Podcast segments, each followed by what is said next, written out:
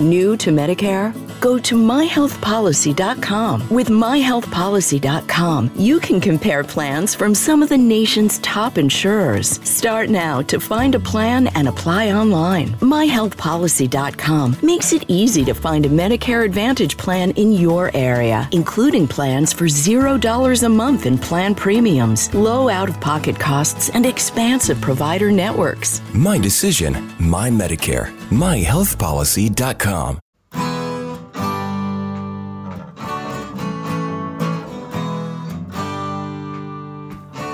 Bem-vindo a mais um podcast do Senhor Tanquinho. Eu sou o Guilherme. E eu sou o Rony. E aqui a nossa missão é deixar você no controle do seu corpo. Fala Tanquinho e Tanquinha, esse podcast está sendo oferecido a você pela loja Tudo Low Carb. O que é a loja Tudo Low Carb? É basicamente um e-commerce onde todos os produtos que estão à venda são próprios para a sua dieta baixa em carboidratos. Então é muito legal, porque eles têm ótimos preços, todos os produtos são baixos em carboidratos e é lá que a gente encontra os nossos próprios ingredientes. Inclusive, eles quiseram dar um presente muito bacana para você. É o seguinte, você vai na loja online, você vai encontrar todos os produtos que você quiser, entre oleaginosas do tipo castanha do Pará, amêndoas, nozes, queijos, chips de parmesão, adoçantes como elitritol e xilitol, lanchinhos práticos, macarrão com jaque, cacau em pó e todo tipo de alimento ou ingrediente que você quiser utilizar para incrementar sua dieta low carb, você vai encontrar lá. Então é fantástico e eu tenho uma dica quente para você agora. Quando você estiver indo pagar, você coloca o cupom SR BR Tanquinho no checkout e vai ganhar 10% off na sua primeira compra. Então são 10% de desconto sem fazer nada. É incrível e eu recomendo que você compre lá porque os preços são bons, os produtos são ótimos e eles também apoiam essa nossa iniciativa do podcast. Tendo dito tudo isso, hora do show. Olá, Tanquinho! Olá, Tanquinha! Sejam bem-vindos e bem-vindas a mais um episódio do nosso podcast. E hoje a gente conta com o Dr. Vitor Miranda. Tudo bem, Vitor? Olá, gente, tudo bem? Boa tarde, como é que vocês estão? Opa, Vitor, tudo bem por aqui? E para quem não conhece, o Vitor é médico, por isso que a gente trouxe ele aqui para falar um pouquinho sobre isso. Então, Vitor, como você pode começar se apresentando para quem está ouvindo a gente, mas ainda não te conhece? Bom, vamos lá. Meu nome é Vitor, eu sou médico do esporte de, de formação, né? Minha residência foi em medicina esportiva. Atualmente eu estou em São Paulo e falar um pouco de mim, eu já vou até começar a me introduzir aqui. Se eu não estiver na ordem certa, vocês me corrijam aí, gente. É, eu me interessei muito por essa ciência dos bons hábitos, da alimentação, do, do esporte, da, da saúde como um todo. Já na minha faculdade, foi quando eu comecei a, a descobrir todo esse processo, o poder que a saúde tem sobre a doença.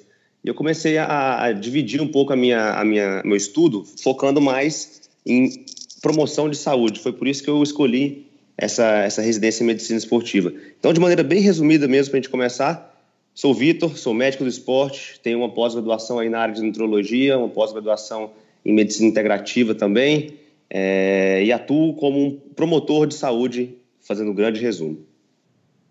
Bom, muito bom. E sobre essa sua formação, é, o que, que você acha que ela forneceu a você de diferente a sua experiência fora e tudo, que te deu perspectivas novas relacionado à visão tradicional que você acha que talvez a maioria dos estudantes tenham na graduação? Foi, o que aconteceu foi o seguinte: é, a nossa faculdade é muito boa em tratar doenças. Nós somos excelentes médicos prescritores de remédios para tratar determinadas doenças. Porém, é, o padrão de adoecimento da população mudou muito. E as doenças agudas, que necessitam de remédios é, imediatos e certeiros ali, elas não são as que mais nos matam atualmente. O que mais nos mata atualmente são as doenças crônicas não transmissíveis. E aí existe um, um grande número de doenças nesse grupo.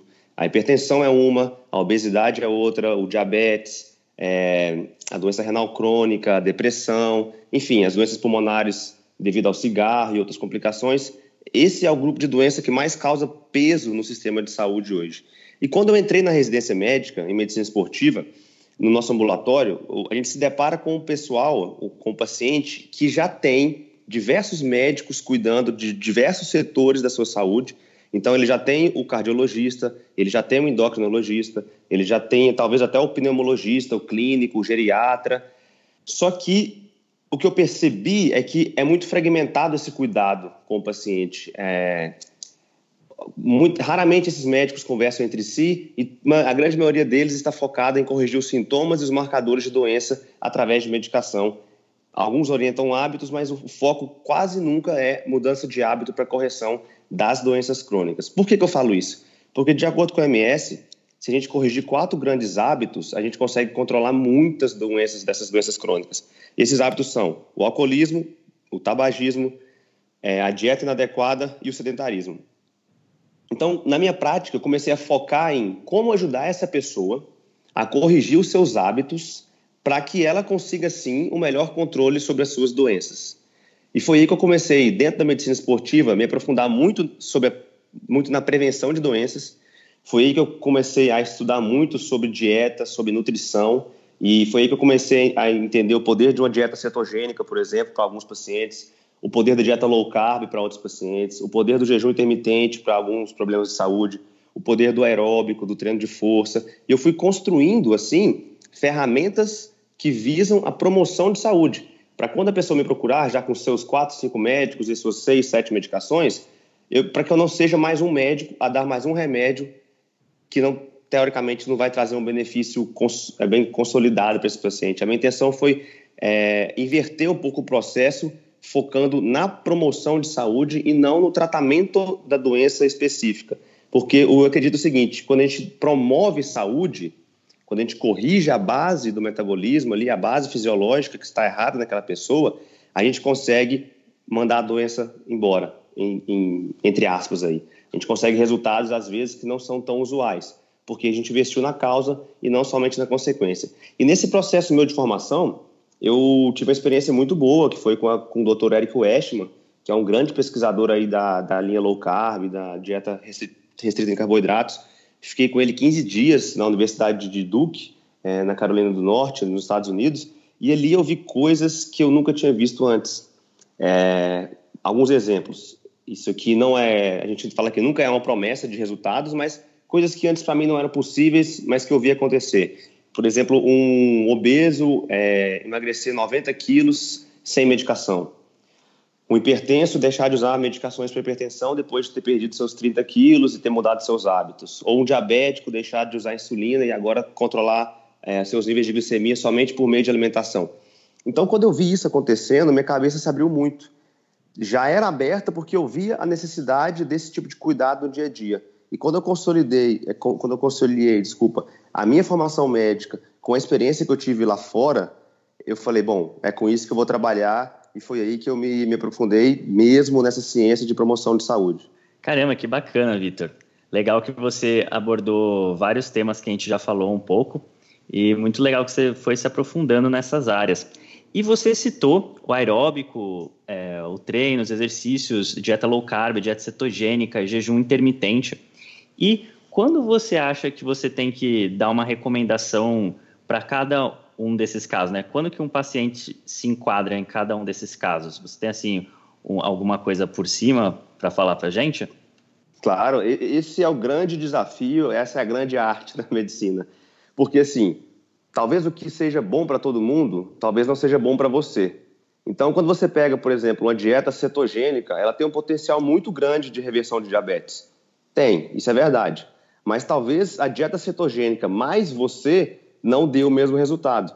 E aí que está o grande papel do médico ou o papel do, do nutricionista no cuidado da saúde desse paciente. É entender quem ele é, de onde ele veio, quais são os hábitos ali que estão presentes e dominantes na vida dele e aonde ele quer chegar. Baseado nisso, a gente consegue traçar um plano que melhor se adeque àquele paciente. Por exemplo, existem homens, eu falo homem porque eu vejo isso mais na prática, que tem muita facilidade em não tomar café da manhã. Então, para essa pessoa, sugerir um jejum intermitente é algo muito justo e que vai trazer um resultado muito bom e a adesão vai ser muito boa. Então, eu invisto no jejum intermitente. Já, por exemplo, um público mais feminino tem certa dificuldade em fazer o jejum intermitente. Então, eu, eu, eu vejo ali, vou testando e vendo o que melhor se adequa para aquele paciente. É, Alguns pacientes, por exemplo, eles têm uma, uma dificuldade muito grande em restringir carboidratos e talvez uma dieta cetogênica não se enquadre melhor para ele. Mas partindo do entendimento de onde ele está, eu digo numa dieta hoje, talvez com 300 gramas de carboidrato líquido por dia, se você coloca ele numa dieta low carb com 100 gramas de, de carbo por dia, entre aspas, não é o ideal, não é o que a literatura fala que existe de melhor. Porém, esses 200 gramas de déficit diário já farão diferença ao final de um mês, ao final de seis meses. E aí a gente vai discutindo com o paciente a melhor é, estratégia para adequar ele em um plano que vai trazer resultados a curto, a médio e a longo prazo. Porque eu vejo muito ansiedade sobre o resultado. O paciente ele quer chegar a fazer aeróbico quatro vezes por dia, treino de academia três vezes por dia, jejum intermitente com cetogênica e perder 10 quilos no primeiro mês. E talvez isso até funcione, mas não se mantém a longo prazo. E a gente sabe que, em termos de longevidade, não tem nenhuma medida a curto prazo que vai impactar a longo prazo. A gente sempre tem que ter um plano que essa pessoa consiga manter. Mesmo que ela mantenha uma nota 7 em 10 na adesão, mas esse 7 em 10 vai ser o que vai garantir para ela um excelente resultado a longo prazo. Porque talvez ela faça um 10 em 10 no primeiro mês e no segundo mês ela não consiga mais suportar aquela mudança tão brusca na rotina e ela abandona o processo e volta para o 2 em 10. E aí no final de um ano ela vai ter uma média muito baixa, talvez um 3 em 10. Então, o grande desafio é entender quem é a pessoa, de onde ela veio e para onde ela quer chegar. E aí, na, na conversa, a gente vê quais melhores ferramentas se adequam para aquele paciente naquele momento. Ah, perfeito. E acho que com certeza esse ponto da adesão que você mencionou é muito bacana. É, você mencionou também o fato de que, por exemplo, para alguns homens tende a ser mais fácil pular o café da manhã e talvez para algumas mulheres não tanto. E eu queria entender mais, por curiosidade mesmo, que tipo de outras perguntas você verifica para, digamos assim, determinar qual é a adesão da pessoa, se tem a ver com as preferências dela, porque eu entendo que existe um jogo sutil entre o que ela gosta de fazer, que tem muitas vezes similaridade com o que ela faz agora, e o que é ideal para ela. E tem que haver um equilíbrio aí. Então, gostaria de entender um pouco mais sobre como que você encara esse processo. Legal. É, isso é, é, outro pulo do gato, exatamente. É, hoje em dia, eu busco entender é, o que a pessoa tem feito atualmente. Então, se ela já tem um hábito de três refeições por dia, eu vou tentar não mudar esse hábito, porque é, uma, é um estresse a menos. Mas dentro desse padrão alimentar, estou dizendo aqui em termos de alimentação. Dentro desse padrão alimentar, eu vou orientá-la às mudanças que vão trazer melhor resultado para ela. É, é lei de Pareto, 80-20. Por exemplo, às vezes a pessoa ela tem fixa na ideia de que a pizza que ela come no final de semana é o que fez ela engordar. E aí ela se pune todas as vezes que ela come essa pizza. Só que ela não sabe que às vezes é, a tapioca matinal dela com suco de fruta e, e, sei lá, o iogurte natural com granola, que ela toma todas as manhãs, repetido todos os dias, tem um impacto muito mais forte do que a pizza do final de semana. Então, assim, esse jogo entre o que ela precisa mudar e o que ela mudar, eu abro o jogo bem na hora. Eu falo, olha, isso aqui é um ponto crítico e a gente vai ter que trabalhar sobre isso.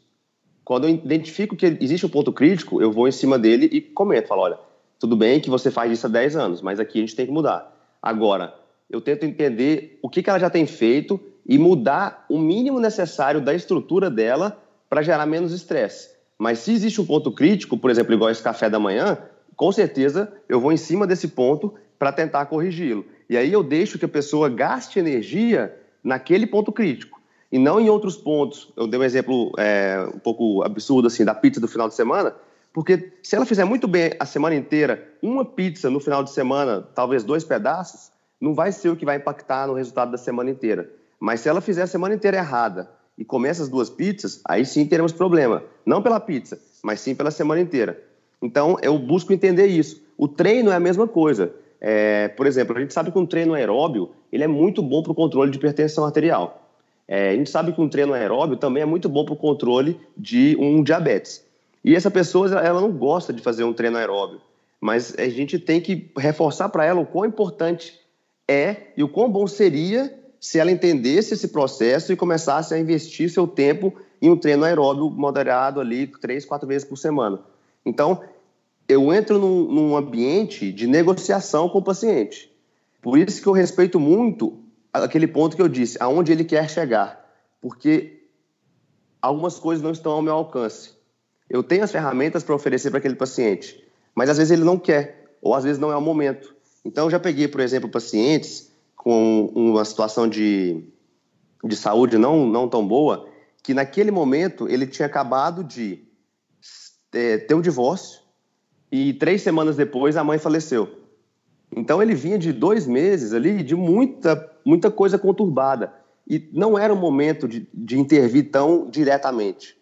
Então eu entendi o momento que a pessoa estava, sugeri algumas mudanças teoricamente leves na rotina, mas que já trariam algum resultado. E no retorno, ali depois de um mês, dois meses, nós fomos dando outros passos rumo ao objetivo de acordo com a adaptação que ela teve desse luto, desse divórcio. E assim a gente vai consolidando o resultado a longo prazo. Então, assim, é, é difícil às vezes, porque você. Eu tento não me intrometer na vida da pessoa de maneira desrespeitosa, mas eu tenho que dar opiniões a alguns pontos que incomodam. Então, por isso que eu gosto de desenvolver muito bem a relação médico-paciente para ter liberdade para falar, olha, tudo bem, você gosta disso aqui, mas isso aqui não te ajuda, então a gente vai ter que mudar, beleza? E aí a gente entra nesse, nesse âmbito aí da, da negociação. E algumas vezes é bem interessante, bem engraçado isso aí. Viu? Ah, com certeza, imagino. Ainda mais quem já vem com certas ideias é, fixas, né? Tanto porque fez isso por muito tempo, é difícil mudar, quanto porque sempre ouviu falar que era de um jeito e agora uh, você fala que não é o jeito certo e que talvez seja melhor uma outra abordagem, né? Deve ser complicado no primeiro momento, é um susto para o paciente, foi para mim também há anos atrás, há alguns anos, e, e acho que acontece com muita gente também. E esse é um grande ponto. Às vezes as pessoas, principalmente o diabético, que é o meu público-alvo, eles já vêm tratando diabetes há 10 anos, há 15 anos, com as orientações padrões, com as orientações que são de senso comum, teoricamente. E aí eu desenvolvo um raciocínio em cima dessa doença e dessa proposta a ponto de deixá-lo pronto para experimentar. E aí eu condiciono, condiciono o segmento a longo prazo baseado no resultado. Eu falo o seguinte, tudo bem, você está 10 anos fazendo desse jeito e esse é seu resultado hoje. Me dê dois meses fazendo diferente e a gente compara os resultados. Se não for satisfatório, é, tudo bem, você pode estar livre e voltar a fazer o que você fazia antes. Mas eu tenho certeza que você vai ter uma boa surpresa aqui. Entendeu? E aí é o que acontece muitas vezes, porque o paciente, quando ele entende o, o, processo de controle do diabetes por meio do exercício, da alimentação, ele tem resultados que o remédio não traz. E além de economizar, porque ele percebe que ele precisará de menos remédios e remédios aí que às vezes custam 300 reais por mês, 400 reais por mês. E ele começa a negociar isso aí, colocar na balança e acaba aderindo a essa nova proposta de mudança de hábitos ao invés de depender exclusivamente da medicação. Ótimo, e que bom que você já abordou o diabetes, porque esse era o próximo tópico que a gente queria falar. Então, você pode falar rapidinho quais são alguns dos hábitos ruins que levam uma pessoa a desenvolver o diabetes e também qual a sua abordagem quando abordagem assim, em termos gerais, quando é, esses pacientes chegam até você no consultório? Bom, eu gosto de, de raciocinar em cima do diabetes de, dessa maneira seguinte: é, cada um de nós tolera o açúcar de uma maneira. Existem pessoas que são muito tolerantes ao açúcar, pessoas que podem comer açúcar, que eu digo carboidrato em geral, não só o açúcar refinado, mas incluindo frutas e tubérculos. A pessoa pode comer isso todos os dias, a vida toda, que não vai ter problema. Essa é uma pessoa. Agora, a maioria das pessoas, hoje em dia, consome mais carboidratos do que ela pode tolerar. E aí que mora o perigo. Então, você me pergunta assim: ó, existe um número X de carboidratos para cada pessoa? Não. Isso é muito individual. E aí a gente tem que ir testando por meio de resultados laboratoriais, perda de peso e adaptação, o que seria a média para aquela pessoa. Mas, de maneira geral, hoje as pessoas, um ponto crítico, elas não sabem o que comem. Então, às vezes, a pessoa come, por exemplo, uma banana e acha que não tem açúcar. E ela não toma um café com açúcar, porque café com açúcar tem açúcar. Mas, às vezes, uma banana tem cinco vezes mais açúcar do que o café com açúcar. E ela se perde nisso, porque ela não, não toma mais café com açúcar, ela põe adoçante, que às vezes é dar na mesma, e ela come três, quatro bananas por dia. Então, o primeiro ponto é a, a falta de autonomia, a falta de conhecimento sobre a alimentação. O segundo ponto é o próprio excesso. As pessoas comem realmente mais do que precisam hoje em dia. E muitas vezes elas comem o carboidrato, que é a, o macronutriente aí mais disponível, mais barato e teoricamente mais gostoso de todos os três. Onde você vai, você acha ou te oferecem carboidratos. E as pessoas acabam passando do limite. Então, vamos supor que para uma pessoa ali, o que ela tolera seria algo em torno de 200 gramas de carboidrato. E ela está consumindo 300 gramas de carboidrato. Isso, um dia na semana, não faz mal. Isso, todos os dias da semana, todos os meses do ano, por 5, 6, 10 anos, é o que constrói um terreno propício para o surgimento de um diabetes, ou de um pré-diabetes, ou de uma obesidade. E o terceiro ponto do diabetes é a tolerância. É, desculpa, é, é exatamente a tolerância. Existem alguns itens nos nossos hábitos que fazem com que nós toleremos mais o açúcar. É, o treino é um desses. Então, atletas, eles podem consumir mais açúcar porque eles têm uma maior demanda, eles toleram melhor esse açúcar porque eles treinam. Pessoas que dormem melhor, pessoas que dormem muito bem, elas têm um melhor controle dos hormônios, especialmente cortisol, e elas toleram um pouco mais o açúcar. É, pessoas que têm um baixo nível de estresse, também toleram melhor o açúcar. Então, se as pessoas entendessem o que elas comem, se elas comessem menos do que elas comem hoje em termos de carboidrato, e se elas aumentassem a reserva por meio da tolerância, o exercício, sono e manejo de estresse, elas se protegeriam muito do diabetes. Porque o diabetes nada mais é, resumindo, do que um estado onde seu corpo, por muitos anos, recebeu uma carga maior de açúcar do que ele conseguia gerir. E esse açúcar começou a sobrar, esse açúcar começou a ser estocado no seu corpo, ele começou a glicar vários tecidos, ou seja, o açúcar gruda nas células, nas proteínas de vários tecidos, e esse açúcar começa a ter um efeito tóxico no seu organismo, causando as complicações a longo prazo. Então, o diabetes nada mais é do que um, um erro nutricional a longo prazo, principalmente baseado no excesso de açúcares. Nossa, ótima explicação, Vitor.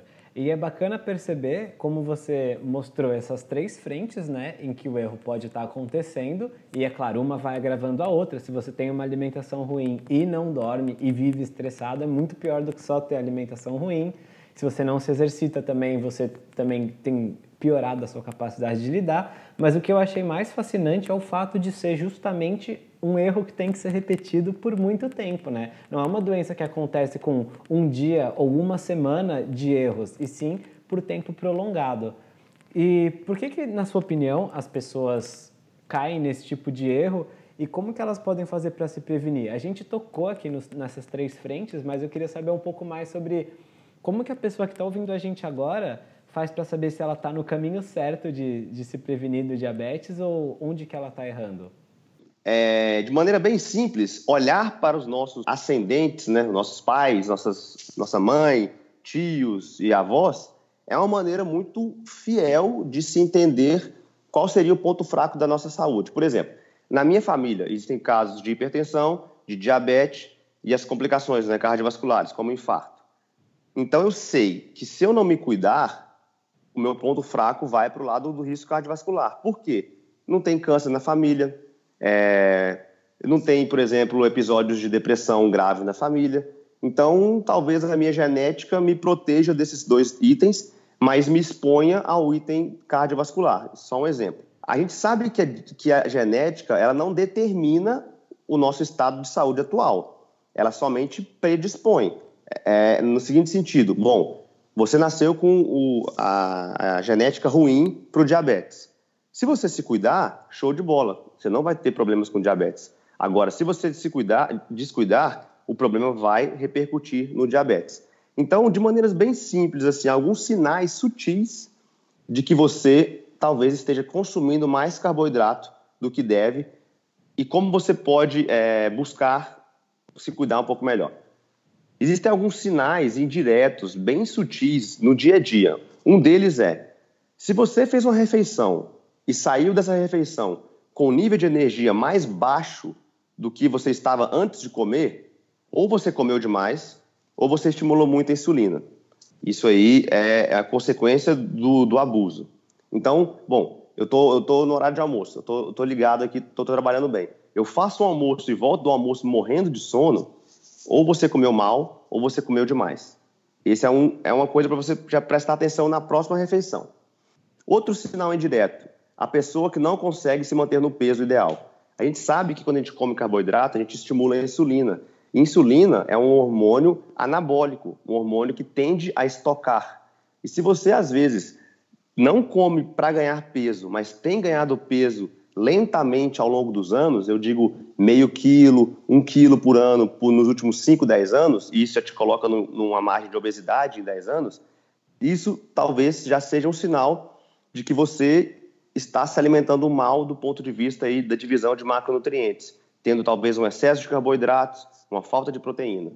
É, e o terceiro ponto é, no caso, o exame laboratorial. Ah, tem outro exame, outra parte do exame físico. O diabetes ele traz alguns sinais é, de resistência insulínica antes dos exames laboratoriais se mostrarem errados.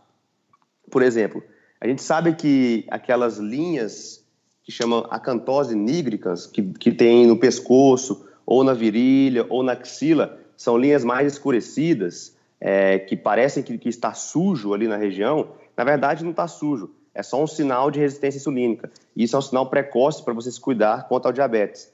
Aquelas verruguinhas que surgem na axila ou às vezes no pescoço, verruguinhas é, da cor da pele mesmo, que não tem nada demais, também tem relação com, com resistência insulínica, chamado de, eu não, me falhou o nome agora, mas são skin tags que, que a gente dá o nome para isso. E, por fim, o exame laboratorial. E aí, no exame laboratorial, eu quero chamar a atenção para vocês. Uma foto não diz nada sobre um filme. Por que, que eu estou falando isso? Se você dosa somente a sua glicemia de jejum, isso não diz nada sobre todo o seu metabolismo de açúcar. Porque o corpo ele faz de tudo para manter a glicemia de jejum adequada. Porque quando ela sobe, ele já está sofrendo. Então a gente tem que entender que existe um hormônio, que é a insulina, que regula a glicemia de jejum ou a glicemia do dia todo. Então, vamos supor que eu faça meu exame de glicose e você faça o seu de glicose. Os dois vêm 80. Os dois estão bons. Eu doso a minha, a minha insulina de jejum e a minha insulina de jejum está em 2. Ou seja, está baixa. O valor é de 2 até 25. Agora você dosa a sua insulina de jejum e ela vem 30.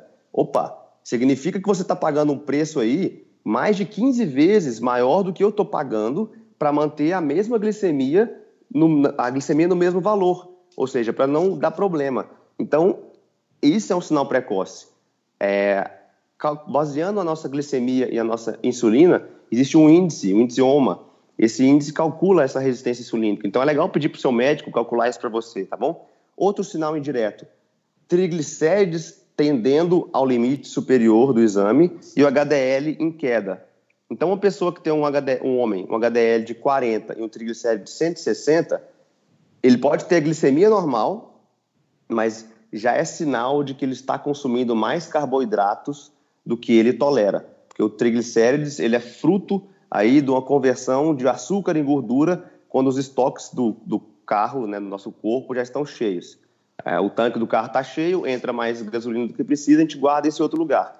A gente guarda isso em forma de triglicérides. Então, às vezes, o triglicérides está alto não porque está comendo gordura, e sim porque está comendo mais açúcar do que deve. Então, assim, de maneira bem resumida, olhar para sua família, ver a questão genética, olhar para o seu peso, como que você lida com ele, se você tem dificuldade ou facilidade de mantê-lo, olhar os sinais de pele, que é a cantose nígrica e esses skin tags, né, as verruguinhas, e olhar seus exames laboratoriais um pouco mais detalhados do que usualmente a gente tem feito. Então, esses são os, os quatro passos aí para a pessoa se ligar para um possível diabetes. Ah, legal, Vitor, perfeito. Aquele negócio, né? Se depois de.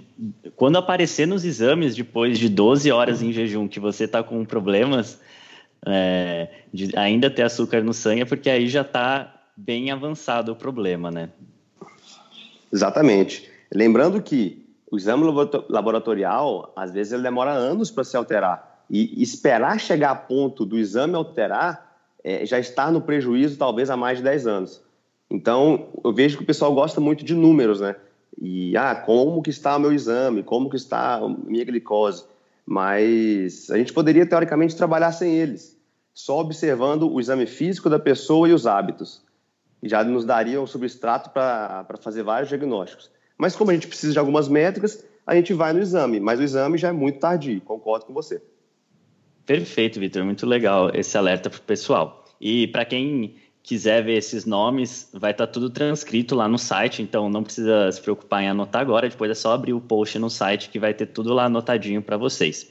E Vitor, a gente sabe que você também fala sobre obesidade, quem te acompanha nas mídias sociais também já deve ter visto isso. E como é que essas duas condições, diabetes e obesidade, se relacionam? Bom, na grande maioria dos casos, nós temos um mal em comum, que é a resistência insulínica. E ela se manifesta em algumas pessoas de maneiras diferentes. É, por exemplo, existem homens que, quando ganham peso, ganham apenas gordura abdominal. Existem mulheres que, quando ganham peso, ou até outros homens que, quando ganham peso, eles estocam muita gordura, não no abdômen, não somente no abdômen, mas também é, no subcutâneo. Então, assim, às vezes o problema da, da obesidade ele tem o mesmo a mesma raiz que é a resistência insulínica. E a e a qualidade né a diferença de deposição de gordura é muito individual. Tem gente que vai engordar a sua barriga tem gente que vai engordar o corpo inteiro. E por que, que eu estou falando isso? Porque assim além de ter essa mesma essa possível mesma origem na resistência insulínica no excesso de carboidratos é lógico e inegável que o excesso de calorias também causa ganho de peso. É inegável que o sedentarismo também causa ganho de peso, que as compulsões que a, que a ansiedade traz também causam ganho, ganho de peso. Mas o que eu vejo é, se as pessoas enxergassem melhor a alimentação em termos de qualidade e não somente quantidade, elas teriam uma maior facilidade de manter o seu peso adequado. Por exemplo, eu hoje não conto calorias. É, não tenho esse hábito e não acho que seja necessário. Por quê? Porque eu tenho um nível educacional muito alto de nutrição e eu sei ali mais ou menos o que eu estou comendo. Eu digo muito alto em relação à população geral, que às vezes desconhece tudo sobre, sobre nutrição. Então, quando você foca muito na qualidade do que se come, a quantidade ela vira um item secundário. E o que, que eu vejo hoje na grande maioria das dietas, na grande maioria das pessoas que estão pensando em obesidade. Elas focam na quantidade do que se come. Olha, você vai comer X calorias, porque X calorias mais 10 vai te engordar.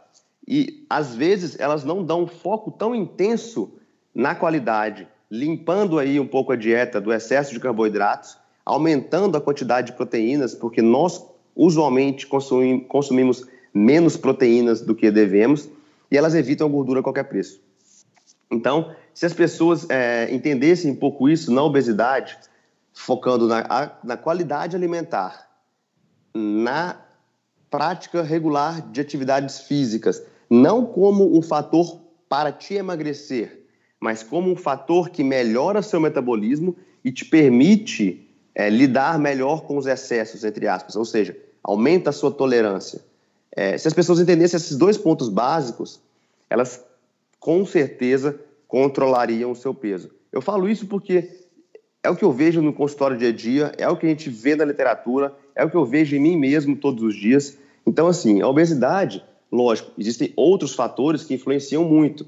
Questões hormonais, como hipotiroidismo, é, pessoas que trabalham à noite, que não dormem muito bem, é, transtornos de humor, né, depressão, uso de medicações, tudo bem. Isso influencia sobre, sobre, sobre a obesidade. Porém, a grande maioria dos obesos não está inclusa nesse grupo de pessoas. A grande maioria dos obesos está inclusa no grupo de pessoas que não entendem o que estão comendo, que não entendem o papel da atividade física, acham que o exercício é para emagrecer, e as pessoas que não têm é, um apoio profissional para traçar uma meta razoável, uma meta com bom senso e um cuidado a longo prazo para a reversão desse problema. Porque às vezes a pessoa demora 15 anos para ganhar o peso que ela ganhou.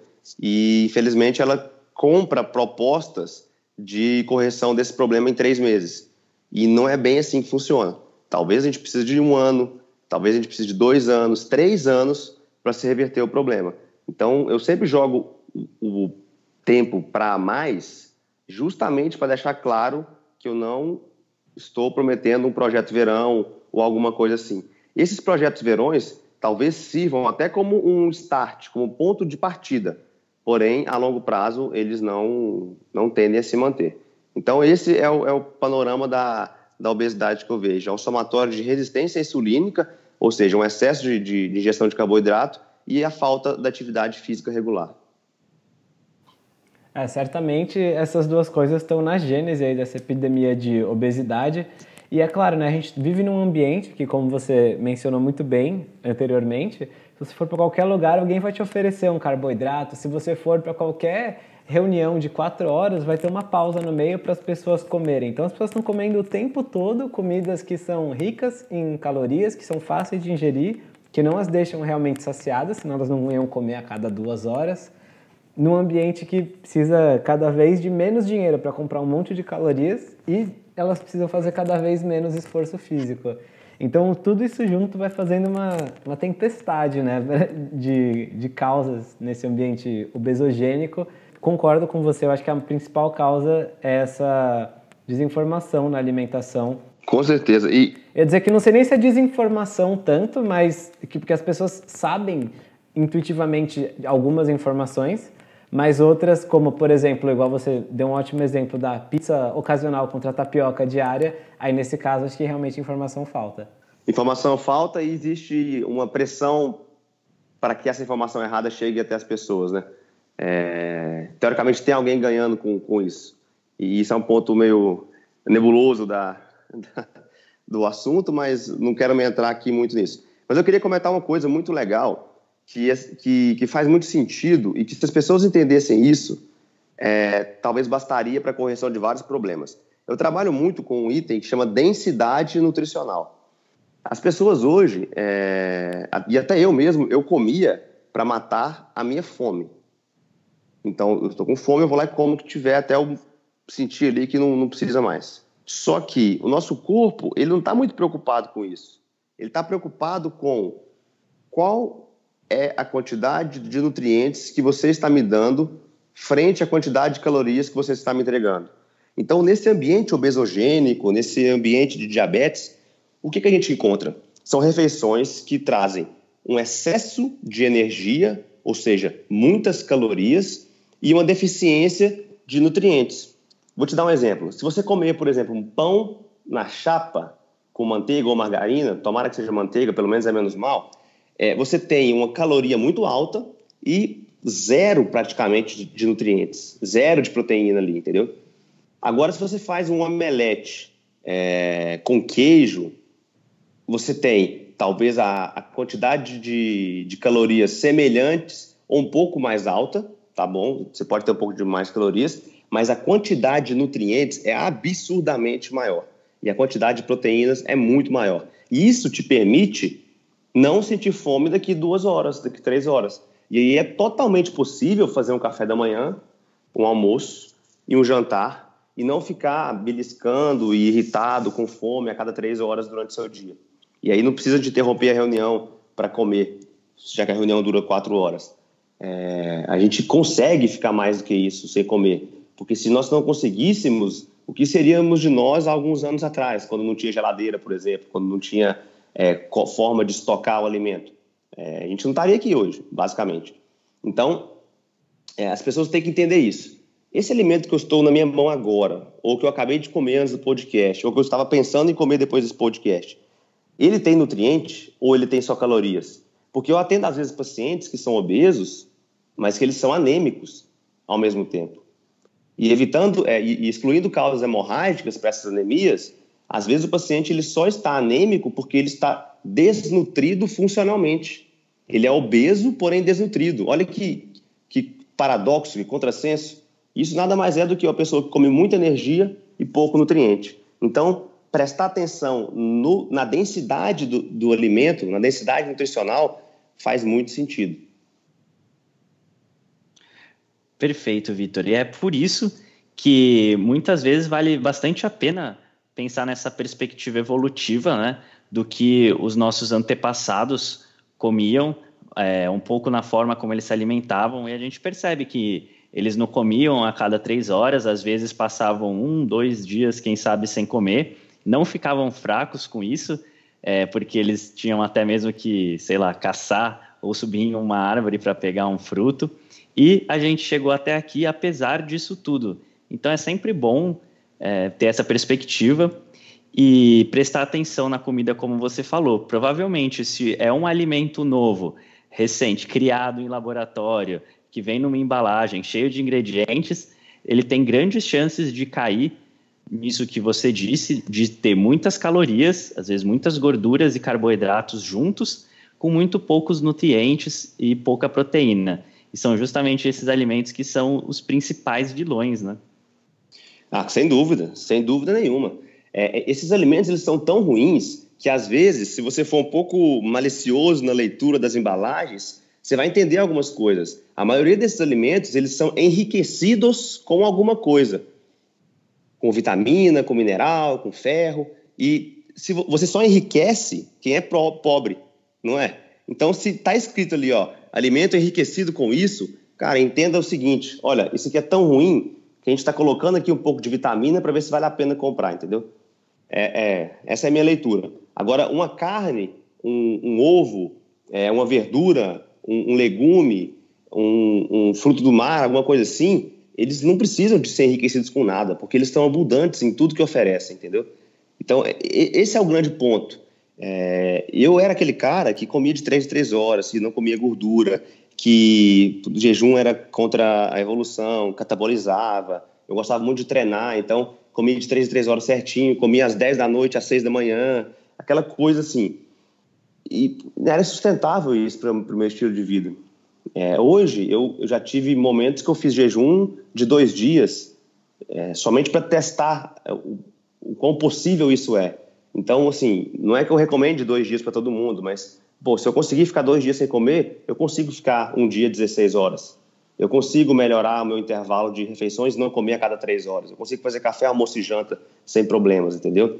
Então, existem os extremos que também estão errados, mas a gente pode chegar aqui mais perto no bom senso e trabalhar algo que se mantenha a longo prazo e que traga resultados é, continuamente. Com certeza. E acho que é uma outra ideia interessante, inclusive nesse mesmo espírito que você mencionou das embalagens que não sei o que lá é enriquecido, ou você vai ver um cereal matinal tem vitamina, ninguém faz propaganda do brócolis, né? Não precisa. Não precisa falar dos benefícios de saúde do brócolis ou da carne ou do ovo, mas sim do cereal matinal, né? Justamente porque ele não tem. E, Exatamente. E mudando um pouquinho aqui de assunto, né? Você falou um pouquinho dos seus hábitos saudáveis, por exemplo, de alguns hábitos que você já teve, como treinar, e mencionou até o jejum um pouco mais comprido que você fez. Quais são outros hábitos saudáveis que você adota no seu dia a dia para poder manter a sua saúde e a longevidade em foco? É, isso é, isso é legal porque, assim, tudo que eu oriento hoje para os meus pacientes, eu fiz em mim algum dia. Então, nenhuma das ferramentas que eu, que eu ofereço, eu fiz sem antes testar em mim, entendeu? É, então, o que você pensar de, de hábito saudável, de mudança, aí eu já fiz.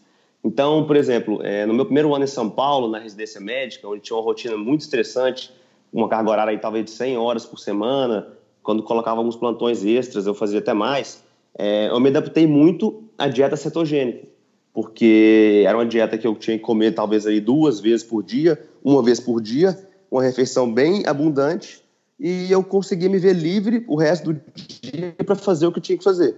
Então, eu fiz um ano de cetogênica aí com menos de 20 gramas em torno de 20 gramas de carboidrato por dia. Aí depois, é, eu entrei numa fase um pouco melhor, mais tranquila, comecei a voltar a treinar, adicionei um pouco de carboidratos e fiquei na, na low carb, bem tranquilo. Intercalando com, com jejum intermitente e tudo mais. É, São Paulo é um lugar muito estressante.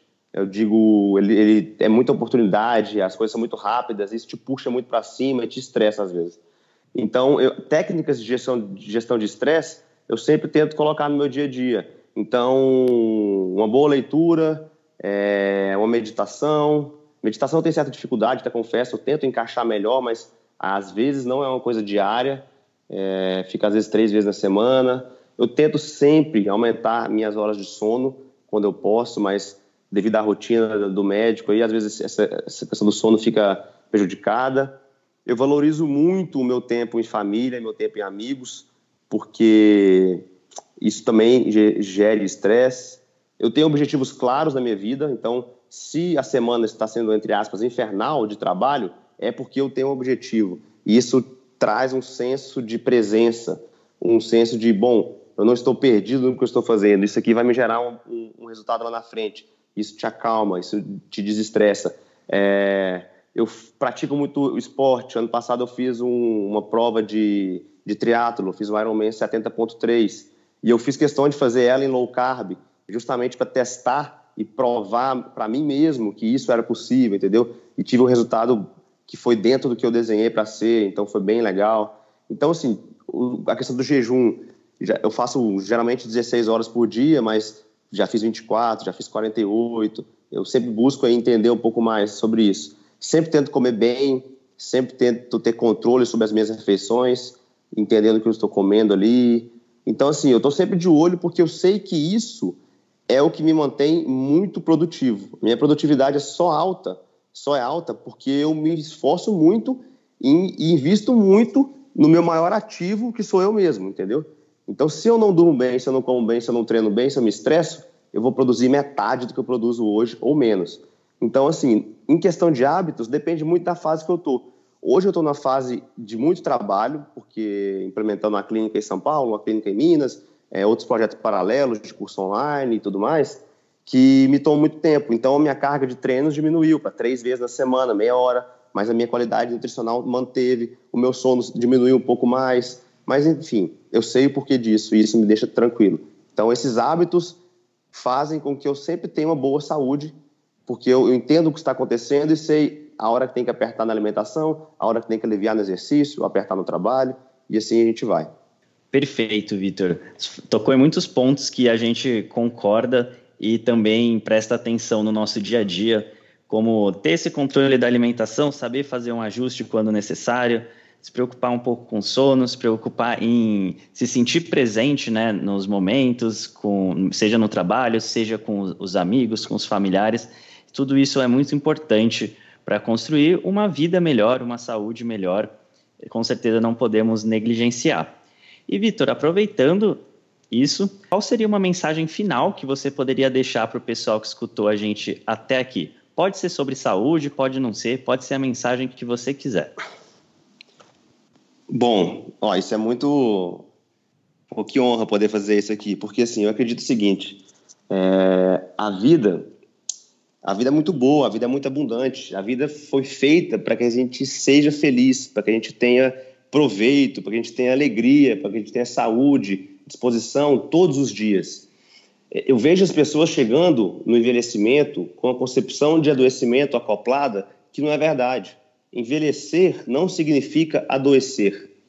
E não existe nenhum remédio, não existe nenhuma cirurgia, não existe nenhum tratamento que vá cuidar tão bem da sua saúde quanto você se cuidar todo dia em casa, com alimentação, com exercício, com bons relacionamentos, evitando se expor a toxinas como cigarro, excesso de álcool, é, tendo uma questão espiritual bem construída, uma espiritualidade bem, bem construída. Nada vai te trazer mais saúde, mais presença, mais felicidade e prazer nessa vida do que isso. Entendeu? Porque assim, gente, se tudo der certo ou se tudo der errado, é com você mesmo que você sobra. Então, se você não investir no seu corpo, se você não investir na sua cabeça, na sua mentalidade, na sua saúde, independente do seu futuro, você vai ter problemas com isso, entendeu? É, cuidar da saúde não te exclui as possibilidades de ter problemas com doenças lá na frente, mas elas eliminam a grande maioria delas. E as que se mantêm, elas vão se manter com pouca chance de, de surgir. Então, assim, eu como médico, que já trabalhei aí, já passei em CTI, em enfermaria de clínica médica, é, que já tive pessoas próximas da minha família que já sofreram muito danos graves com saúde, eu te digo, não deixe para valorizar sua saúde somente quando você a perder, tá bom? Valorize sua saúde hoje, invista na sua saúde hoje. É, gaste com a sua saúde hoje, gente, porque o investimento em saúde ele retorna, sei lá, 20 vezes mais no futuro, entendeu? Então, assim, eu sei que é difícil, a rotina é pesada, o trabalho é estressante, às vezes o dia a dia não é o ideal, é, a condição financeira não está das mais favoráveis, mas você consegue dar um pequeno passo. Você consegue dar um pequeno passo hoje. Você consegue dar o segundo passo amanhã. Você consegue consolidar pequenas mudanças a cada novo dia. E é esse mindset e é essa postura que lá na frente, quando você tiver seus 60 anos, você não vai se ver tomando 5, 6 remédios, com quatro ou cinco diagnósticos médicos, indo no consultório do médico a cada dois, três meses, fazendo cinco, seis exames, com medo de ter um infarto, com medo de ter um AVC, com medo de não ver seus netos crescerem, ou de não ter força, não de ter uma coluna saudável para cuidar do seu netinho, ou até mesmo de algum parente que necessita da sua força física ali, entendeu?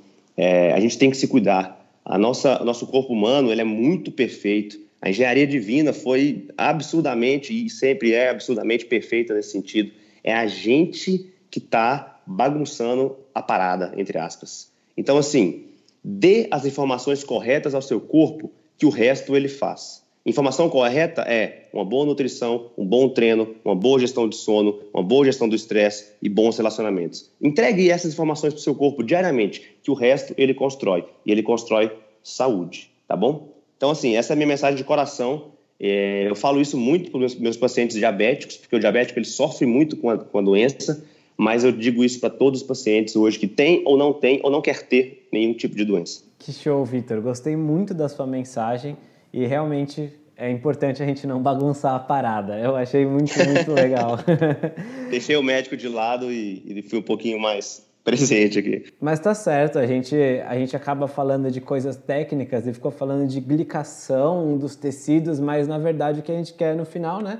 Tanto nós aqui que trazemos os profissionais, quanto você e outros bons profissionais que a gente traz aqui no show, o que a gente quer é ajudar as pessoas. Então, essas coisas são apenas meios de ajudar as pessoas a viverem melhor. Exatamente. E Vitor, eu tenho certeza que quem ouviu a gente até aqui gostou tanto quanto eu dessa entrevista. E eu gostaria de pedir então para você falar um pouquinho sobre como que essas pessoas que ouviram podem acompanhar o seu trabalho. Eu sei que você tem um Instagram, tem um site. Fala um pouquinho para a gente como que a gente pode continuar seguindo você. Bom, legal. É, eu estou muito presente no Instagram hoje. O meu Instagram é dr Victor Q Miranda, é Dr. Miranda. É, tem meu site também, que é o mesmo, é www.drvictormiranda.com.br. Essas são as minhas duas principais frentes. Eu tenho um consultório em São Paulo, fica na Zona Sul, no Campo Belo, atualmente, e também tenho um consultório da minha cidade natal, que é Patos de Minas, uma cidade que eu amo de coração, e eu concilio a agenda, eu venho, venho para Patos, atualmente, hoje estou em Patos aqui, é, fico uma semana do mês aqui e as outras semanas em São Paulo, então, esses são os meios de, de me encontrar. Também, se quiser marcar uma corrida comigo no Ibirapuera, nós estamos ali do lado. Vai ser um prazer participar aí. Show, Vitor. Então, muito obrigado pela entrevista, muito obrigado por ter disponibilizado esse tempo para falar com a gente. A gente sabe que você está na correria aí. Então, realmente, a gente queria agradecer de coração por você ter participado do nosso podcast. Bom, eu que agradeço, fiquei muito feliz pelo convite e muito honrado em participar disso, porque eu acredito muito no poder da informação. E o podcast é uma ferramenta que eu, particularmente, utilizo diariamente para aprender várias, várias coisas. Aprendo sobre saúde, aprendo sobre finança, aprendo sobre gestão de estresse, aprendo sobre o mundo, tudo via podcast, dentro de um Uber, fazendo a caminhada. Eu estou sempre aproveitando melhor meu tempo. Então, o pessoal que está aqui hoje ouvindo esse podcast já é um pessoal diferenciado, porque entendeu isso. Então, eu fico muito honrado em participar dessa revolução que o podcast está trazendo aí para a gente. Com certeza, Vitor. A gente fica super feliz de poder oferecer esse podcast e de poder contar com você nele. E também queremos agradecer, além de agradecer novamente a você, agradecer a quem ouve a gente todas as semanas. A gente solta podcast novo toda segunda, alternando entrevistas com profissionais excelentes, como o Vitor, com episódios mais curtinhos com dicas rápidas para você melhorar a sua vida. Então siga o nosso podcast e se inscreva lá para receber episódio novo toda segunda-feira. A gente se fala na segunda-feira que vem. Combinado? Um forte abraço do Senhor Tanquinho. Fala Tanquinho e Tanquinha, esse podcast está sendo oferecido a você pela loja Tudo Low Carb. O que é a loja Tudo Low Carb? É basicamente um e-commerce onde todos os produtos que estão à venda são próprios para a sua dieta baixa em carboidratos. Então é muito legal, porque eles têm ótimos preços, todos os produtos são baixos em carboidratos e é lá que a gente encontra os nossos próprios ingredientes. Inclusive, eles quiseram dar um presente muito bacana para você. É o seguinte, você vai na loja online, você vai encontrar todos os produtos que você quiser, entre oleaginosas do tipo castanha do Pará, amêndoas, nozes, queijos, chips de parmesão, adoçantes como elitritol e xilitol, lanchinhos práticos, macarrão com jaque, cacau em pó e todo tipo de alimento ou ingrediente que você quiser utilizar para incrementar sua dieta low carb, você vai encontrar lá. Então é fantástico e eu tenho uma dica quente para você agora. Quando você estiver indo pagar, você coloca o cupom SR Tanquinho no checkout e vai ganhar 10% off na sua primeira compra. Então são 10% de desconto sem fazer nada. É incrível e eu recomendo que você compre lá porque os preços são bons, os produtos são ótimos e eles também apoiam essa nossa iniciativa do podcast.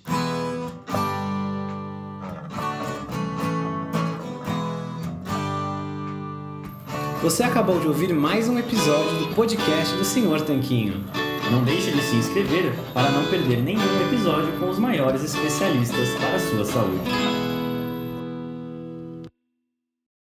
Total Wine and More announces points with a purpose. Now through September 13th, collect five times points on wines and spirits. Points earned equals a matching donation to local charities, up to $2 million in total. Shop with us today or visit TotalWine.com. Terms and conditions apply. If you have an unpaid debt to the IRS that you can't pay, please hear this special notice. Specially approved IRS relief programs designed to aid delinquent taxpayers are now in effect that can significantly improve your financial situation. Depending on your circumstances, you may qualify to have your tax problem resolved in your favor and may even have your back taxes reduced by thousands or eliminated entirely. A relief hotline has been established by Community Tax for you to call and see if you qualify at 800 305 6762. If you owe the IRS back taxes that you can't afford to pay, don't let the IRS trick you into thinking you have no way out. Our highly accredited tax professionals will let you know what you qualify for and how much you can save. We may be able to stop all liens, garnishments, levies, and save you thousands.